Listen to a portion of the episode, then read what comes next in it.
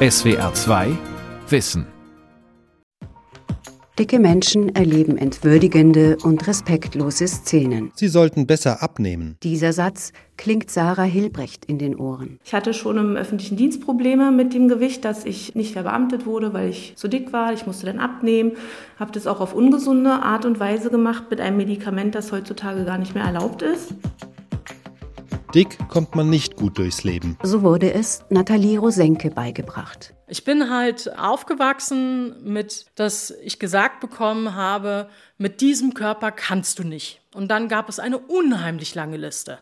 Karriere machen, Partnerschaft bekommen, also geliebt werden und so weiter und so fort. Bodyshaming.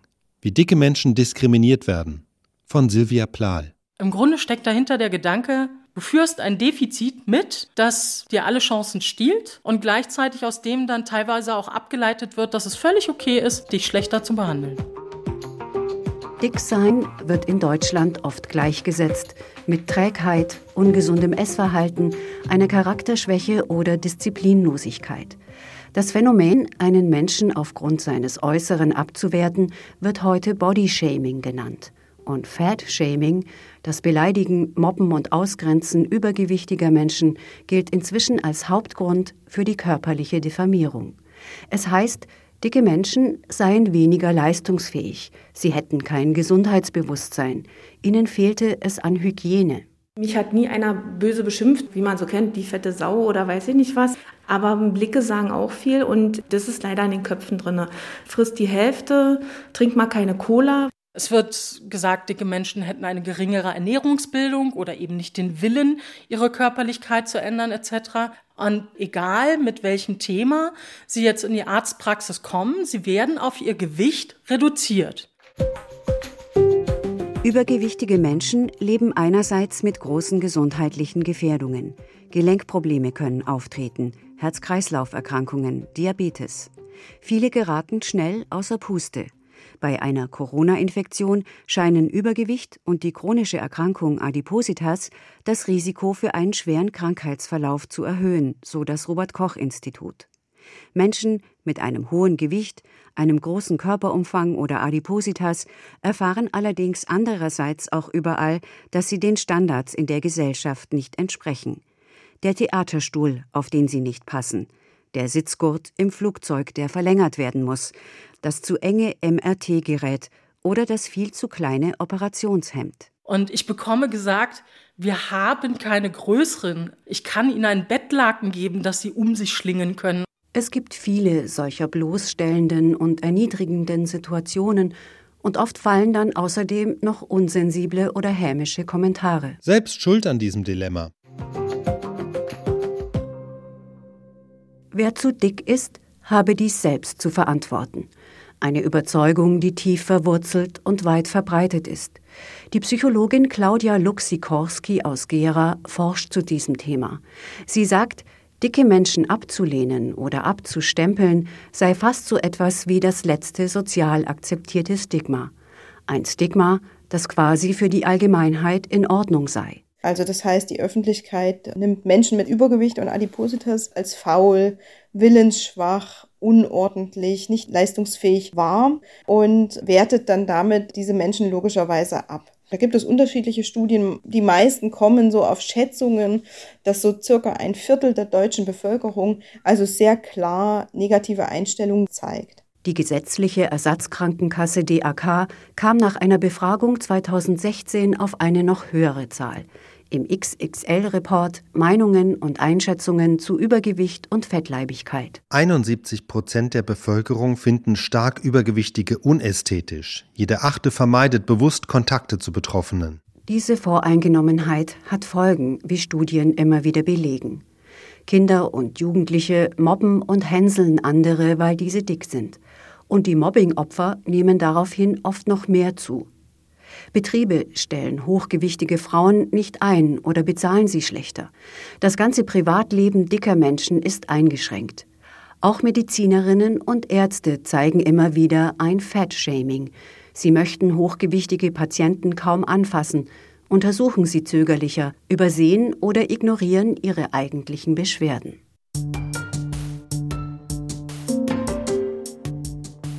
2017 veröffentlichte die Antidiskriminierungsstelle des Bundes die Untersuchung Diskriminierungserfahrungen in Deutschland.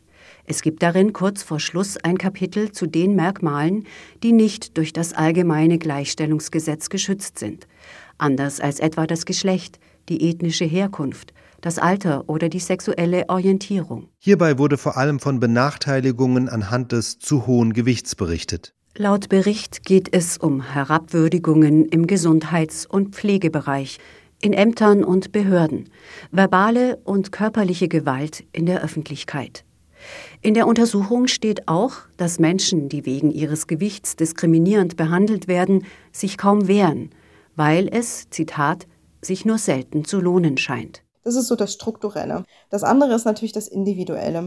Konfrontiert mit dieser negativen Einstellung der Bevölkerung, konfrontiert meist seit frühester Kindheit an mit diesen Ausgrenzungserfahrungen. Und das geht nicht bei allen spurlos vorüber. Man geht heute davon aus, dass diese Stigmatisierung als chronischer Stressor wirkt. Und chronischer Stress macht uns krank, dass das Risiko für Depressionen beispielsweise ungefähr um 50 Prozent erhöht ist. Claudia Luxikorski lehrt in Gera nicht nur an der Hochschule, sondern arbeitet auch als Therapeutin in einer Klinik. Sie sieht, dass dicke Menschen in eine Art Teufelskreis geraten. Auch sie haben ja das gesellschaftliche Klischee verinnerlicht ich bin faul, ich bin zu blöd, ja, das sagen manche Patienten so deutlich auch, ich bin zu doof, mein Gewicht zu kontrollieren. Wer sich selbst so beschreibt, verliert an Selbstwert. Das eigene Körperbild wird herabgewürdigt. Manche isolieren sich, vereinsamen. Viele essen dann mehr, sind kaum noch aktiv, so beobachtet es die Psychologin. Erste Studien zeigten bereits, dass die Stigmatisierung den Menschen dann auch noch körperlich und dadurch wiederum zusätzlich gesundheitlich schade. Mir geht es psychisch damit schlecht und schlechter und ich werde unter Umständen dann doch auch immer dicker. Benachteiligt und auf sich allein gestellt. Doch wer definiert eigentlich dick sein? Und was steckt hinter dieser Ablehnung und Ausgrenzung von Menschen mit einem hohen Gewicht? Nathalie Rosenke hat anfangs erzählt, wie ihr schon als Kind eine schlechte Lebensperspektive prophezeit wurde. Sie engagierte sich später in der dicken Bewegung und ist heute als Expertin gefragt. Seit 2015 als Vorsitzende der Gesellschaft gegen Gewichtsdiskriminierung e.V., einer politischen Interessenvertretung mit Sitz in Berlin. Sie haben mir jetzt auch was mitgebracht. Ne? Sie wollten mir auch was zeigen. Ja, Diskriminierung ist oft abstrakt. Also die Menschen brauchen Geschichten, um zu verstehen, wie diese Mechanismen funktionieren, wo das stattfindet und dass manchmal eben schon ganz kleine Dinge auf dem Weg dahin sind. Also ich habe mal so eine Weihnachtskarte mitgebracht, die wir entwickelt hatten. Da sieht man so zwei Pinguine, die halt mit einem großen Bauch gezeichnet sind. Der eine legt seinen Flügel auf den Bauch und sagt, eigentlich müsste ich ja. Und der andere Pinguin sagt, hey, kein Diätgeschnatter an Weihnachten. Das ist so eine kleine Annäherung daran, dass wir im Prinzip ständig über Diäten reden.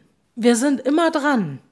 Und das bedeutet natürlich, wir funken damit auch immer dicken Körper verhindern.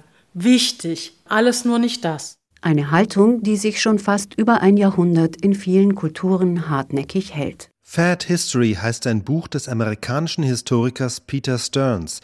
Er erklärt darin, wie die Angst vor Körperfett vor allem zwischen 1890 und 1910 in den USA und auch in Frankreich entstand. Industrialisierung und Verstädterung veränderten den Lebensstil. Mehr sitzende Tätigkeiten, ein Überfluss an Lebensmitteln und auch mehr Selbstbestimmung. Peter Stearns schreibt, eine Geschichte der modernen Gewichtskontrolle begann. Für dicke Menschen bedeutet das, sie leben unter Druck, weil bis heute zu viel Gewicht für eine fehlende Selbstkontrolle, Maßlosigkeit und eine falsche Lebensweise steht. Weil der dicke Körper da sozusagen etwas ist, was als hochgradig unerwünscht gilt und immer auch so mit einer gewissen Schuld verknüpft wird, im Sinne von, warum bist du nicht dünn? Hast du nicht den Willen? Alles richtet sich darauf, dass der dünne Körper hergestellt wird. Weil gesagt wird so, dünn sein setzen wir jetzt mal gleich mit gesund sein und das bedeutet, bei einer dicken Person die Gesundheit zu fördern, bedeutet sie dünn zu machen.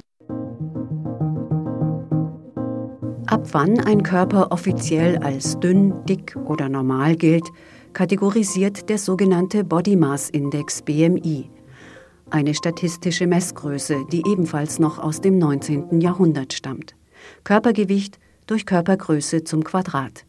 Diese Zahl macht die menschlichen Körper vergleichbar.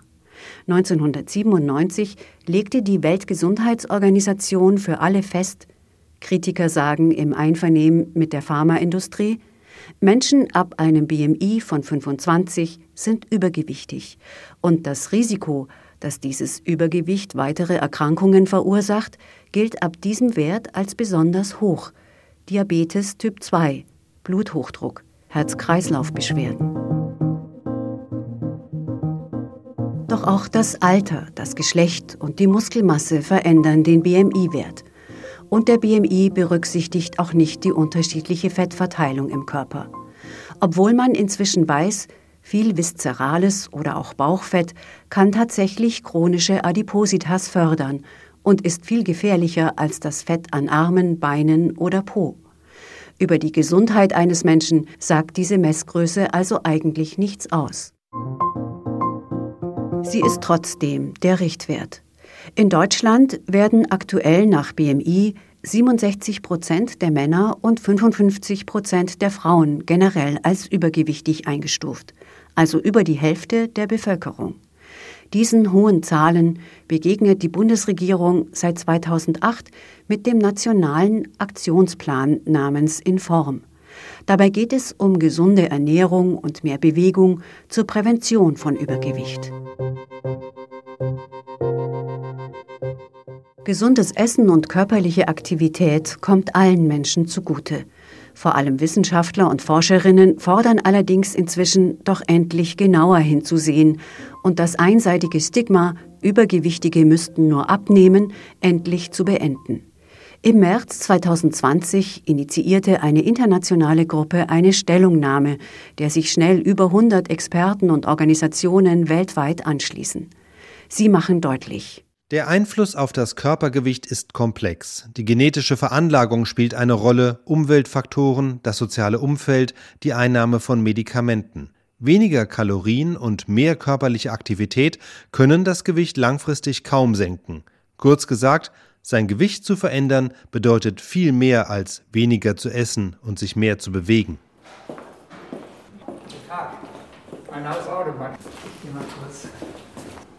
Der Mediziner Jürgen Ordemann stimmt dem zu. Der Chirurg leitet das Zentrum für Adipositas und metabolische Chirurgie einer städtischen Berliner Klinik. Zu ihm kommen Frauen und Männer mit einem BMI über 30. Sie gelten als adipös, also fettleibig. Die vorherrschende Meinung zum Übergewicht hält Jürgen Ordemann für ein rückständiges Denken, verbunden mit Mythen, die nicht zu rechtfertigen sind. Ich habe noch was für Sie, bevor ja. wir anfangen. Empfehlung zum Umgang mit Adipositas und Menschen mit Übergewicht in den Medien von der Deutschen Adipositas Gesellschaft.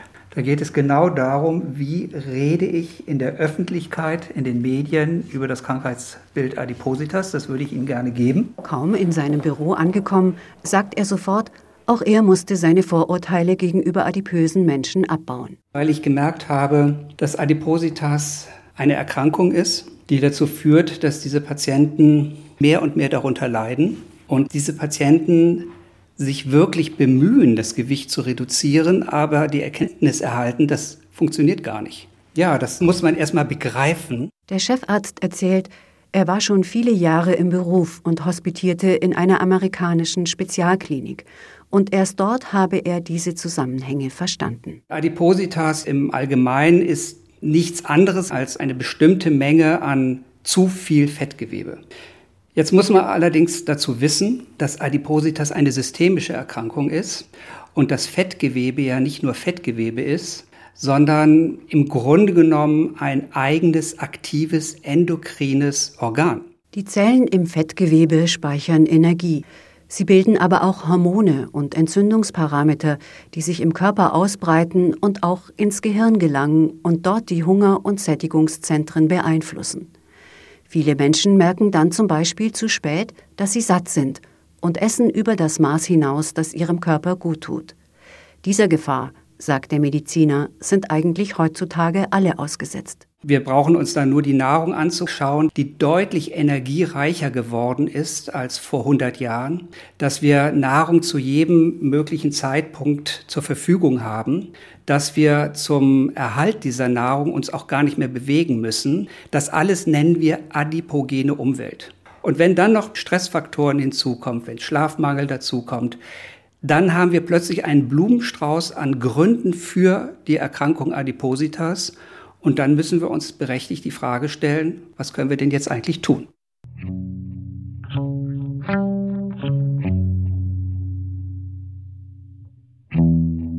Ein Appell an Medizin und Gesundheitswesen.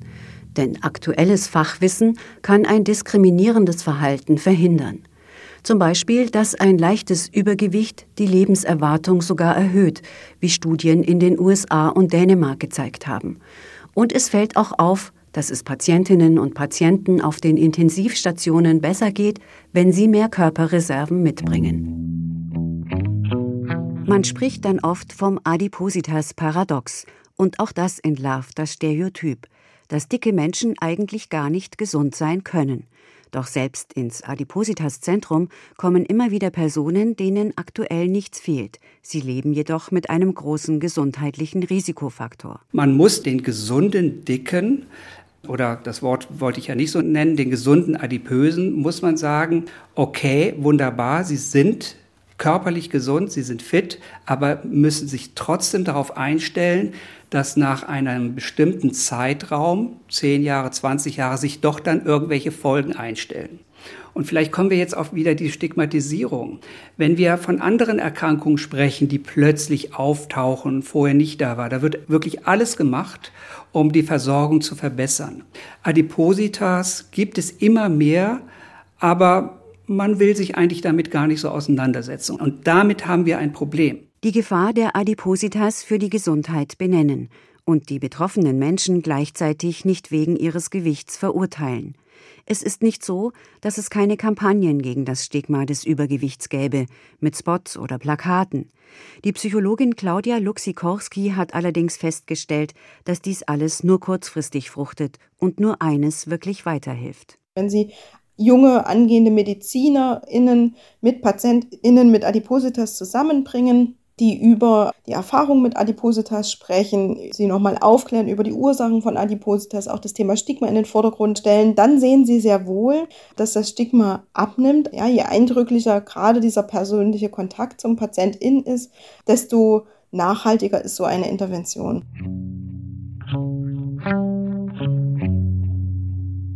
Also wie man sich so auch entwickelt vom Dicksein, ist vielleicht ganz interessant. So beginnt Sarah Hilbrecht.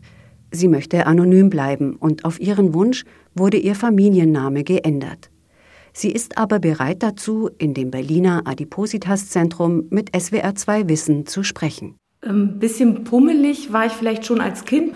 Und wenn man einen Job im Büro hat und nicht so die sportliche Person ist und äh, gerne isst, dann nimmt man halt auch gerne und schnell zu immer wieder Diäten gemacht, die nicht lange angehalten haben, weil man ja nicht das Essen wirklich umstellt und danach ja wieder in sein altes Gewohnheitsfeld so reingeht und dann, naja, komm, das gönnst du dir. Sarah Hilbrecht ist 40 Jahre alt und arbeitet im öffentlichen Dienst. Mit 27 sah sie sich dazu genötigt, extrem gewichtsvermindernde Tabletten mit gefährlichen Nebenwirkungen einzunehmen, damit sie verbeamtet wurde. Hinterher habe ihr Gewicht niemanden mehr interessiert, erzählt sie. Ein paar Jahre später erkrankte Sarah Hilbrecht an Krebs. Also mit 35 hatte ich Brustkrebs, war da auch schon übergewichtig und wir wissen alle, dass es auch stimmt. Krebs mag Zucker total gerne. Bluthochdruck hatte ich auch schon, ist aber eingestellt medikamentös. Bei mir hat es nie im Kopfklick gemacht, um das alles zu vermeiden. Auch sie kennt die übergriffigen Kommentare in Arztpraxen und die Erniedrigung, wenn es im Wartezimmer oder im Restaurant nur enge Stühle mit Armlehnen gibt.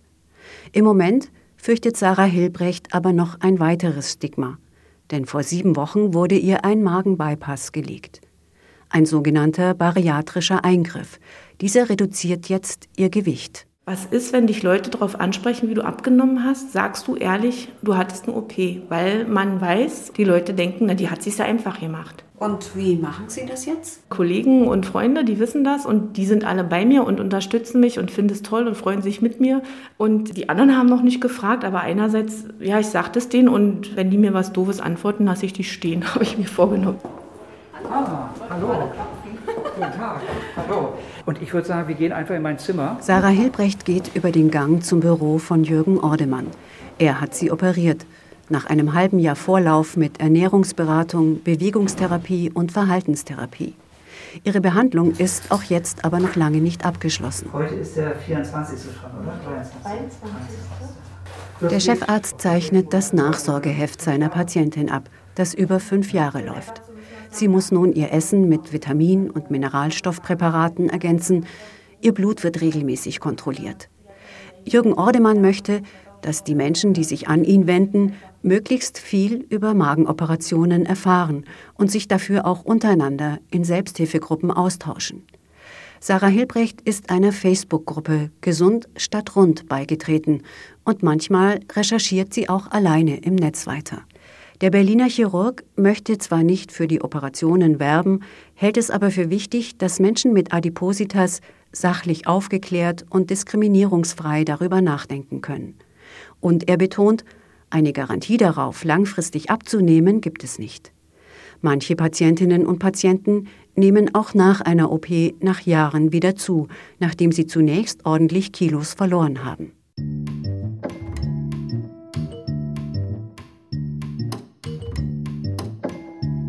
Doch die Magenoperationen gelten auch als letzter Ausweg aus dem Übergewicht und sind umstritten. Die deutschen Krankenkassen haben dafür die hohen therapeutischen Barrieren angesetzt, die auch Sarah Hilbrecht durchlaufen hat. Der Bremer Gesundheitssoziologe Friedrich Schorb hält das für richtig. Das sollte man auf keinen Fall aufweichen. Ich denke, man muss da sehr behutsam vorgehen und wirklich gucken, wer braucht das wirklich aus medizinischen Gründen. Und die meisten, die diese Operationen machen, für die steht natürlich im Vordergrund, dass sie endlich diesen schlanken Körper haben wollen. Aber auch die werden eben häufig enttäuscht. Sie werden immer noch als dick angesehen, wenn auch nicht mehr als so dick.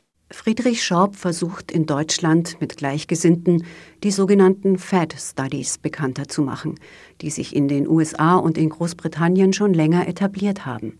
Seit einigen Jahren befassen sich nun auch hierzulande vor allem Wissenschaftlerinnen aus der Psychologie, aus Gesundheit und Pflege, der Soziologie und sozialen Arbeit und auch aus Kunst und Kultur damit, wie man die Diskriminierung dicker Menschen erforschen und enttarnen kann, um sie aufzulösen. Einerseits finden wir Stigmatisierung nicht gut und sehen auch ein, dass das kontraproduktiv ist. Andererseits wollen wir trotzdem, dass alle dünn werden.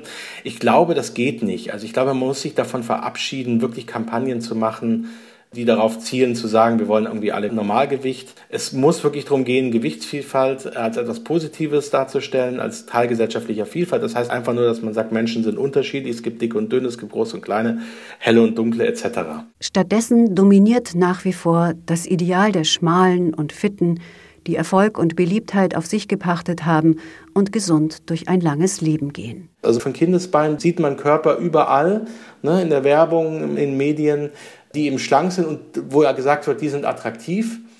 Und äh, das verinnerlicht man so sehr, dass, glaube ich, das auch etwas ist, was gar nicht unbedingt rational zu erklären ist, sondern das ist etwas Ansozialisiertes, etwas Angelerntes, also fast schon so eine Art zweite Natur. Die Mehrheit, bei der wirkt eben diese Prägung sehr stark. Und einige Medien führen weniger schlanke Menschen auch rücksichtslos vor und zementieren das Vorurteil.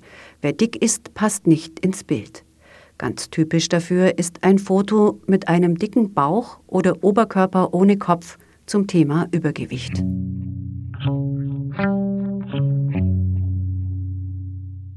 Mit dieser entwertenden Botschaft wachsen auch die Kinder auf. Nathalie Rosenke legt ein weiteres Negativbeispiel auf den Tisch, ein Bilderbuch. Das ist das Buch Tom wird dick. Tom mag Marmeladenbrote mit Honig. Und plötzlich ist Tom nicht mehr Tom, sondern ein Ball. Also wir sehen einen Jungen, dessen Körper wirklich als Kreis gezeichnet wird. Ein Krokodil als Fitnesstrainer kommt hinzu und lässt Tom Liegestütz machen. In diesem Buch geht es darum, dass Sport gemacht wird, um abzunehmen. Dafür ist Sport da. Und das ist eine ganz andere Message als Freude an Bewegung. Wenn Kinder nicht die Chance erhalten, unbeschwert ihren Körper zu entdecken, entsteht ein idealer Nährboden für Essstörungen. Also eine Forderung, die wir zum Beispiel haben, ist, dass wir sagen, es muss an der Schule etwas geben, also ein Moment, wo die Gleichwertigkeit aller Körper vermittelt wird. Und das heißt, das muss einfach auch schon bei den Kindern, bei den Jugendlichen präsent sein. Natürlich brauchen adipöse Kinder auch Unterstützung. Diese sollte jedoch nicht damit beginnen, dass sie zuallererst abgewertet werden. Health at Every Size nennt sich eine aus den Staaten kommende Initiative, die genau dies unterstreicht. Fit zu sein ist mit jeder Körperform möglich. In der Medienwelt der Erwachsenen sind dicke Menschen insgesamt etwas sichtbarer geworden. Durch Bewegungen wie Fat Acceptance oder auch durch Plus-Size-Modebloggerinnen, die Frauenkleidung ab Größe 44 präsentieren. Daneben soll ein Schlagwort wie Body Positivity helfen.